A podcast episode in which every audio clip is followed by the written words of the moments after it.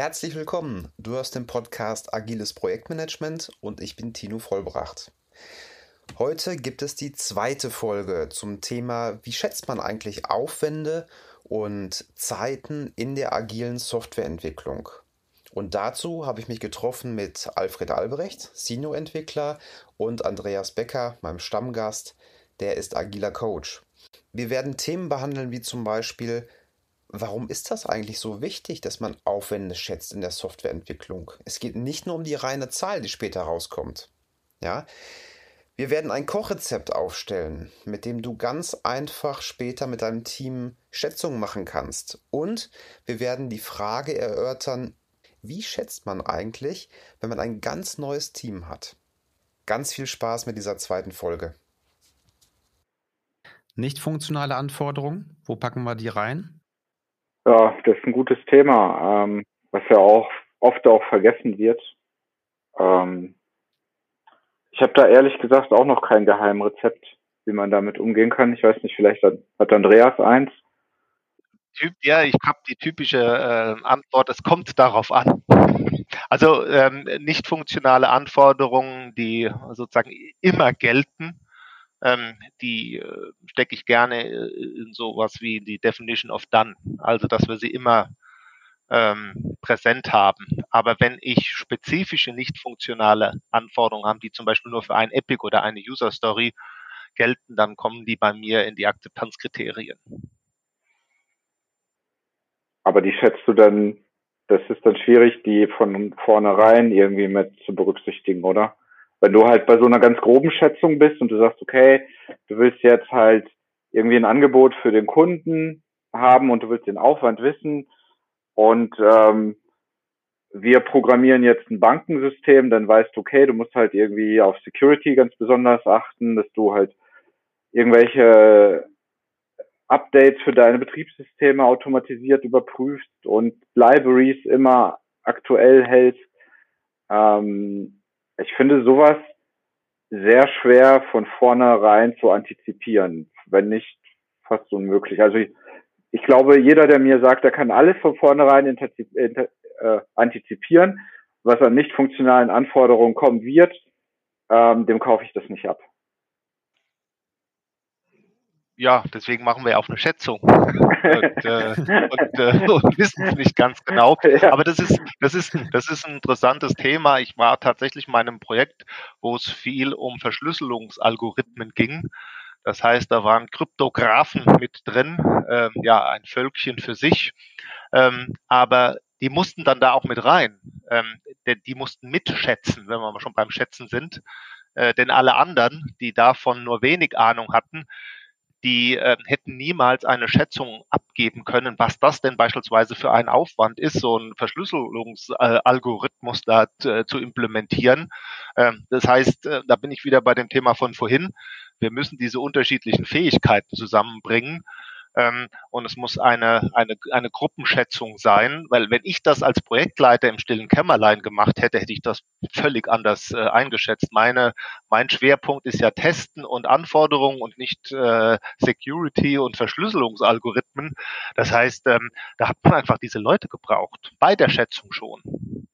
Ja, das stimmt. Und auch sowas wie Operations oder dann später Support, das wird sehr oft vernachlässigt. Weil was bringt mir eine Software, die ich nicht betreiben kann? Oder die zum Beispiel, wo, wo keine, wo keine Schnittstellen da sind, damit der Support-Mitarbeiter dort irgendwas bearbeiten kann. Ähm, das ist ein guter Punkt. Ist ja schon eine grundlegende Frage, wie ich das später betreiben möchte. Mache ich das auf eigenen Servern oder mache ich das virtualisiert auf eigenen Servern oder mache ich das irgendwo in der Cloud woanders? Wie ist das mit den User Interface, mit den Masken? Ist das auch ein Punkt, dass wir das in dem Workshop einmal skribbeln würden und darauf unsere Schätzung machen?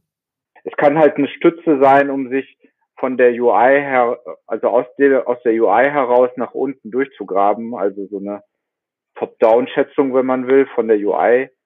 Ähm, aber da läuft man halt auch Gefahr, dass man vielleicht einige Seiten Anforderungen oder Querschnittsanforderungen übersieht. Da sprichst du ein interessantes Thema, ähm, Punkt an. Ähm, ich finde es wichtig, wenn man das, äh, wenn man mit so einem Team, mit dem Schätzen beginnt, dass man erst einmal bespricht, was in dieser Schätzung alles drin ist. Ähm, denn ähm, einfach zu sagen, so guck mal, ähm, das ist jetzt die Referenz und jetzt fangt mal an zu schätzen, äh, da hat jeder ein anderes Bild davon. Also was kommt da, was schätzen wir eigentlich? Was steckt in diesem Wert drin, unabhängig, ob wir jetzt Story Points nehmen oder T-Shirt-Größen? Was steckt da drin? Zum Beispiel sowas wie vorhin angesprochen schon von Alf, das Risiko, die GUI-Funktionalität zum Beispiel, die ganzen Abhängigkeiten oder ähm, auch die Aktivitäten. Also habe ich sowas wie Analyse, Umsetzung, Dokumentation und Test. Ist das da alles mit drin? Das sollte ich zumindest einmal klären, damit jeder ein gemeinsames Verständnis davon hat, was dieser Schätzwert überhaupt abbildet.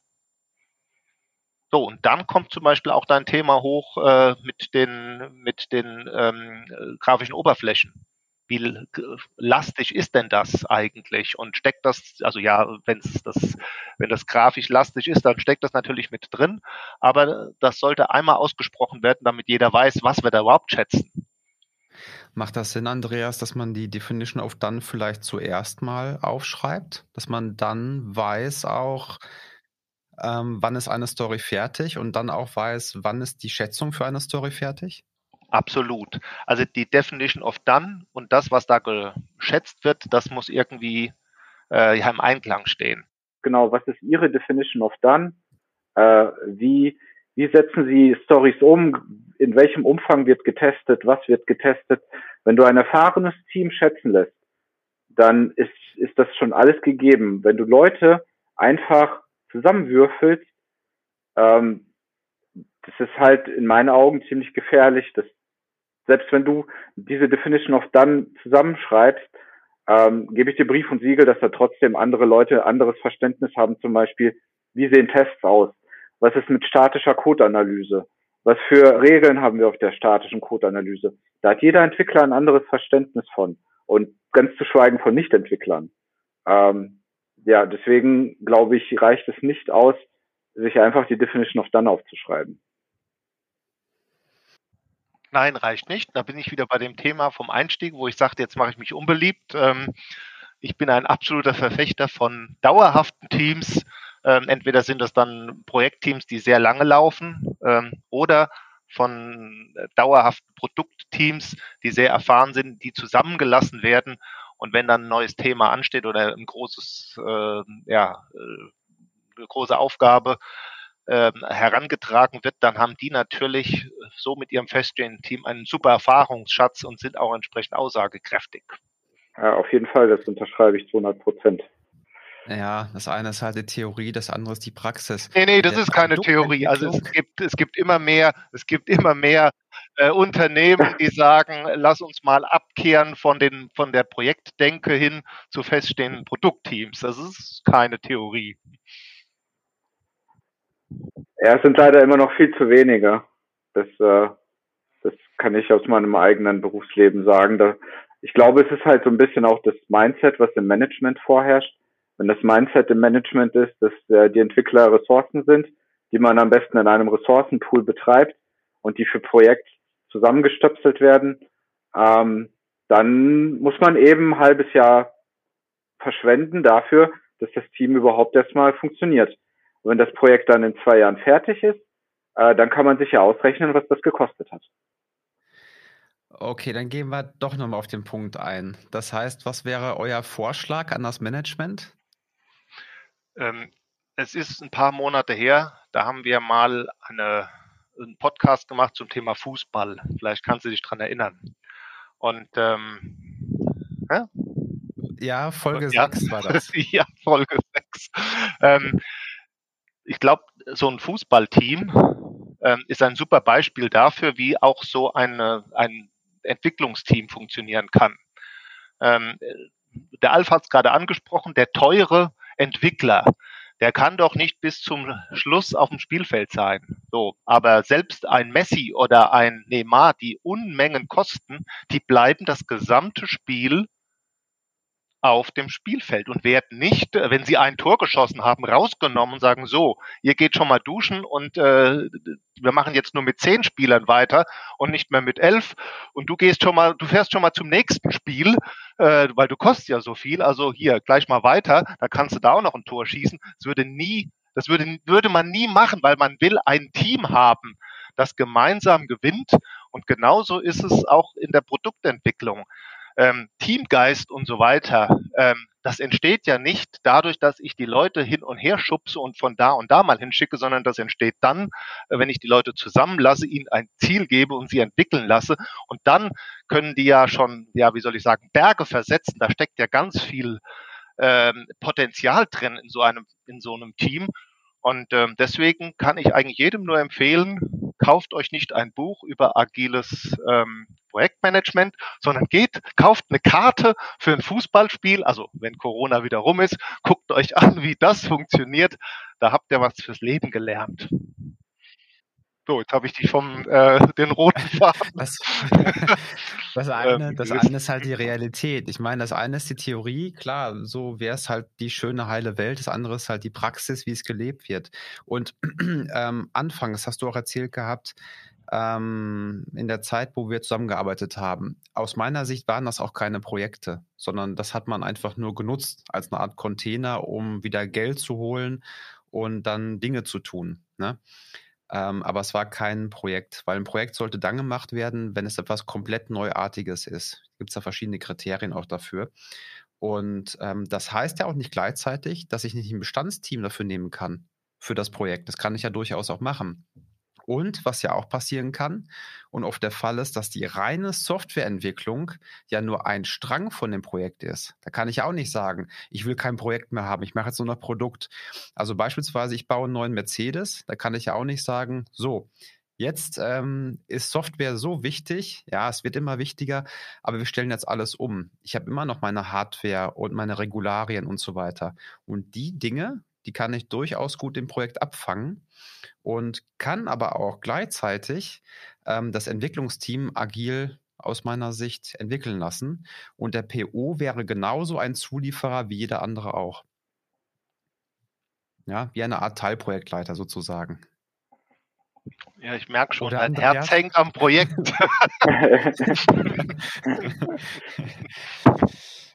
okay, gut. Ähm, gehen wir noch einmal kurz zurück auf unser kleines Modell, was wir jetzt versuchen aufzuziehen. Also, wir haben gesagt, das Erste, ähm, was man so machen sollte, wäre, man sollte sich erstmal darüber unterhalten, wenn wir gleich schätzen wollen, welchen Rahmen nehmen wir dafür, was gehört alles dazu. Ne? Eine Idee von Andreas war, die Definition of Done zu beschreiben, dass man sagt, jo, das Thema Test gehört beispielsweise mit dazu und das Thema Dokumentation gehört zum Beispiel auch mit dazu. Dann wäre das nächste, dass wir mit dem Kunden ein Event Storming machen würden oder ein User Story Mapping oder würden beides kombinieren. Und als nächsten Punkt habe ich verstanden, dass wir dann daraus die Epics oder, wenn wir es sogar noch feiner machen können, die Stories ableiten. Dann haben wir gesagt, was machen wir mit den nicht funktionalen Anforderungen? Lassen wir die unter den Tisch fallen? Hm, ja, wäre schön. Ähm, Idee wäre dabei, wir packen die auch in die Definition of Done rein, solange die generisch sind. Und falls sie davon abweichen, würden wir die in die Akzeptanzkriterien reinpacken. Okay, alles klar. Dann haben wir jetzt schon mal eine gute Struktur und jetzt geht es ans Eingemachte. Okay, jetzt setzen sich alle Entwickler zusammen. Wer kommt noch mit dazu? PO, Scrum Master auch? Dürfen die auch was dazu beitragen oder müssen die in der Ecke sitzen beim Schätzen? Naja, ähm, so ein Scrum Master kann natürlich gerne dazukommen. Äh, der darf das Ganze gerne moderieren und vorantreiben. Ähm, übrigens dürfte er, soweit ich den Scrum Guide 2020, es gab ja jetzt einen neuen, ähm, in Erinnerung habe, sogar mitarbeiten, sowohl der PO als auch der Scrum Master und dann dürften sie auch mitschätzen. Ja, das ist etwas völlig Neues. Vor äh, diesem neuen Scrum Guide gab es da ja eine ganz strikte Rollentrennung. Äh, nur das Entwicklungsteam darf schätzen. Ähm, jetzt äh, ist es so, dass wir ein Gesamtteam haben aus Entwicklern, dem PO und dem, dem Scrum Master. Und die drei Rollen in Anführungszeichen sind verantwortlich dafür, dass ähm, das ausgegebene Ziel erreicht wird. Und ähm, da dürfte sogar der ein oder andere, ähm, der nicht zum Entwicklungsteam gehört, ähm, das, das, das, das Development-Team gibt es in dieser Form gar nicht mehr. Es gibt einfach nur noch Entwickler. Ähm, dann dürften die sogar auch Aufgaben übernehmen und ähm, in dem Falle dann sogar auch mitschätzen. Aber das ist eine, sagen wir mal, eine Feinheit ähm, und eine Neuerung. Äh, das würde ich mir genau überlegen, ob ich das tatsächlich so mache oder ob ich sage, die, die am besten davon eine Ahnung haben, das sind hier unsere Entwickler und die bilden schon verschiedene Fähigkeiten, die bringen verschiedene Fähigkeiten mit und bilden verschiedene Sichtweisen äh, ab. Äh, lass die mal schätzen. Also was auch nicht schlecht wäre, wenn halt noch ein paar Leute dabei wären in dieser Schätzrunde oder in diesem Workshop, ähm, ja, die Fachex also die Domänenexperten, ich weiß gar nicht, wie man das dann nennt. Also wenn man, wenn der PO jetzt nicht der Domänenexperte wäre, wäre es ganz gut, wenn er welche dabei hätten, die auf Rückfragen antworten können. Das heißt, wenn da Unklarheiten sind, ähm, dass man die dann zeitnah ausräumen kann und sich dann nicht wieder tausend Punkte nach hinten aufstauen, die man mitnimmt. Mhm. Okay. Gut, wir sitzen jetzt im Meeting zusammen. PO sitzt da, Scrum Master. Die Entwickler sitzen auch alle zusammen. Fachexperten sind auch dabei. Und jetzt geht's los. Welche Methode nehmen wir? Nehmen wir T-Shirt? Nehmen wir Story Points? Ich habe nichts gegen Story Points. Ich auch nicht. Ähm, würde ich tatsächlich mal be mit beginnen, wobei ich aber auch schon gute Erfahrungen gemacht habe mit, ähm, mit T-Shirt-Größen. Ähm, aber ähm, das mit den Story Points, ich glaube, es gab mal eine, eine Umfrage weltweit unter den agilen Teams, glaube ich, nutzen 70 Prozent ähm, aller agilen Teams Story Points. Okay, alles klar. Dann geht's los. Wir nehmen die erste Story oder das erste Epic und ähm, ziehen die Karten. Wie geht's jetzt weiter?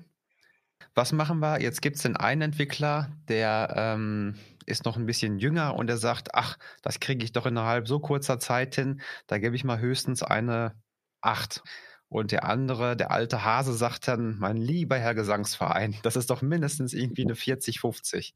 Was machen wir jetzt? Naja, es geht darum dann, dass die beiden den Rest überzeugen, ähm, entweder für die höhere oder für die tiefere Zahl zu voten. Also da willst du es dann verkaufen. Nee, die sollen mal erklären. Erst der, der die niedrige Zahl ähm, gezogen hat, äh, warum er das gemacht hat, äh, was sozusagen seine Überlegungen dabei waren und dann der andere, was seine Überlegungen dabei waren. Und äh, da kommt ganz häufig das Dänemark-Grönland-Phänomen raus. Äh, der eine sagt, ach, das äh, habe ich ja ganz vergessen, dass das auch noch dazu gehört. Ähm, ja, du hast recht, es ist das Größere. Oder der andere sagt, ach, äh, nee, davon ausgegangen, dass das auch noch reinkommt und deswegen ist gut, wenn Fachexperten oder ein PO dabei ist, die sagen, nee, nee, das gehört aber nicht in den Scope dieser Story. Also dieser, dieser Austausch ist für mich als äh, äh, Coach, der sozusagen oder als Scrum Master, der da durchmoderieren muss, fast wertvoller, dass wir da ein gemeinsames Verständnis finden, als der Schätzwert an für sich. Ich sage immer, Schätzwert ist dann hinten noch das Abfallprodukt äh, für, den, für den PO. Schön, dass wir das auch noch haben. Aber super ist, dass wir da äh, ganz viel Missverständnisse auflösen können. Ja, bin ich bei dir mit den Missverständnissen. Ich habe jetzt die Rolle gerade in diesem Meeting als PO. Ähm, jetzt haben die Entwickler alle geschätzt und wir kommen da auf 240 Story Points. Jetzt der letzte Punkt. Wie bekomme ich jetzt meinen Aufwand raus? Ähm, naja, das kommt drauf an. Ja, ja. Haben wir ein feststehendes Team? Also was schon Erfahrung hat, wie Alf das vorhin äh, gesagt hat. Wir haben schon ein, ein Team, das schätzt und das hat eine Velocity, dann, naja, dann kann ich das ja einfach äh, ausrechnen. Wenn wir zum Beispiel, äh, Alf, du hast vorhin gesagt, ähm, nur mal als Beispiel, ein Team hat eine Velocity von 40 Story Points für einen Zwei-Wochen-Sprint. Naja, ähm, wenn jetzt die Schätzung aller ähm, Stories 160 ähm, wären, dann teilst du durch äh, 40, dann weißt du, wie viele Sprints wir brauchen. Mhm. Okay, ja, das ist ja schon mal gut. Haben wir das gelöst? Letztes Problem, wir haben kein erfahrenes Team. Ja, dann äh, kommt also zwei, ja. fünf, fünf Entwickler als Beispiel noch ein bisschen konkreter. Wir haben fünf Entwickler, drei sind neu im Team und zwei davon, die kennen sich schon länger seit einem Jahr. Ja, dann müssen wir im Prinzip mit einer ja, Referenz arbeiten. Also wenn am Ende tatsächlich etwas herauskommen soll, ähm, dass wir sozusagen ein ganzes Projekt abschätzen können, dann müssen wir mit einer Referenz arbeiten. Dann müssen wir uns eine Story herauspacken ähm, und die müssen die äh, das Team zerpflücken, müssen sich genau überlegen, was ist da passiert, was haben wir da gemacht, wie groß sind da die Aufwände und äh, nutzen das dann als Referenz. Wenn das die nicht wichtig ist, entwickelt worden ja, sein oder? Naja, man muss sich das irgendwie gut vorstellen können. Alf, wie habt ihr das gemacht? Ähm, wenn ihr neu begonnen habt, habt ihr dann auch mit einer Referenz gearbeitet und habt euch überlegt, was da notwendig wäre und wie aufwendig das ist und äh, oder wie habt ihr das gemacht? Ähm, wir sind im Prinzip durch die Stories gegangen und die erste Story, wo sich alle einer Meinung waren, ohne zu diskutieren, die haben wir als Referenzstory genommen. Also das heißt, wenn wir eine Story gehabt haben, wo zum Beispiel alle gesagt haben, das ist fünf Punkte, dann wurde die in die Mitte geklebt und alle anderen rechts und links davon. Mhm, okay, also sozusagen bei der Länderschätzung Deutschland. Ah, das kennen wir am ja. besten, da wohnen wir, also das äh, können wir am besten einschätzen, also ist das die Referenz und das hängen wir in dem Falle genau. äh, an die fünf. Mhm. Es gibt, ah, was ich noch sagen wollte, es gibt noch eine andere Vorgehensweise äh, bei Safe, bei diesem Framework. Ähm, da setzen sich die Entwickler hin und schätzen die kleinste also, die nehmen alle und sagen, was ist die kleinste Story? Und die wird an die Eins gehängt. Und alles andere wird in Relation von der Eins äh, nach oben geschätzt. Das ist ein anderer Ansatz, ähm, aber ähm, kann auch funktionieren. Prima, sehr gut. Dann haben wir unser kleines Schätzmodell aufgestellt in der Zeit. Gibt es noch etwas von eurer Seite, was ich nicht gefragt habe, wo ihr sagt, das sollte man zum Thema Schätzen noch erfahren, das wäre noch erwähnenswert? Ja, du hast noch nicht gefragt, schätzt man eigentlich auch, äh, wenn man zum Beispiel Kanban nutzt? Wir haben jetzt die ganze Zeit von Scrum gesprochen, ähm, aber es gibt ja auch noch eine andere Vorgehensweise, Kanban, da gibt es gar keinen Sprint, sondern da arbeitet ja. man ja im Flussprinzip und ähm, du hast noch nicht gefragt, ob man da auch schätzt. Ja, lass mich fragen. Also ich habe Kanban erlebt bei Entwicklern und es wurde eingeführt, weil Scrum nicht funktioniert hat, weil man gesagt hat, wir liegen sowieso immer daneben, wir reißen eh jeden Sprint, deswegen sind wir jetzt einfach ehrlich und machen Kanban. Und die haben dann aufgehört zu schätzen, also quasi Selbstaufgabe. So, und jetzt die Frage, Andreas, wie siehst du das? Mhm. Also es kann tatsächlich sein, dass man, wenn man Kanban betreibt, ähm, dass man da nicht schätzen muss. Ähm, ich habe es aber auch schon erlebt, dass das ein echter Mehrwert war. Ähm, in dem Falle, ähm, ich habe es jetzt schon zwei oder drei, ja, zwei oder dreimal so gemacht, haben wir aber keine Story Points genommen, sondern T-Shirt-Größen. Also sowas wie S, XS, L, M. Und da, so wie Al vorhin gesagt hat, haben wir aber hinterlegt, was das heißt. Ähm, und das waren dann meistens zeitliche Schätzungen. Zum Beispiel war ähm, das Mittel M da braucht das Team äh, drei bis fünf Tage. Also es war immer eine, eine Spannweite. Ähm, warum war das trotzdem wertvoll? Aus den eben schon genannten Gründen. Wir haben auch diese T-Shirt-Größen verdeckt schätzen lassen. Also der PO hat was vorgestellt oder der Fachbereich hat was vorgestellt dann musste sich jeder Gedanken machen, was ist denn das jetzt? Ist das jetzt XS, L oder M? Dann hat es jeder verdeckt äh, geschätzt. Und dann kam auch dieser Dialog. Ah, okay, ich habe geschätzt XS, weil ich dachte, das ist ganz schnell und äh, gar nicht aufwendig. Und dann sagt aber der nächste, ja, nee, da muss aber dieses und jenes, das muss da auch noch rein. So, das heißt, wir haben das auch da genutzt, um ein gemeinsames Verständnis hinzubekommen. Und es war gut für den PO als Entscheidungsgrundlage. Ähm, denn der ist ja manchmal gekommen und hat gedacht, na ja, das ist eine kleine Sache und wurde dann ganz enttäuscht, weil sein Entwicklungsteam gesagt hat, nee, nee, wir machen da einen riesen Fass auf. Oder umgekehrt. Er ist davon ausgegangen, boah, das ist ein riesen Fass. Und das äh, Umsetzungsteam hat dann gesagt, nee, nee, das ist keine so große Sache.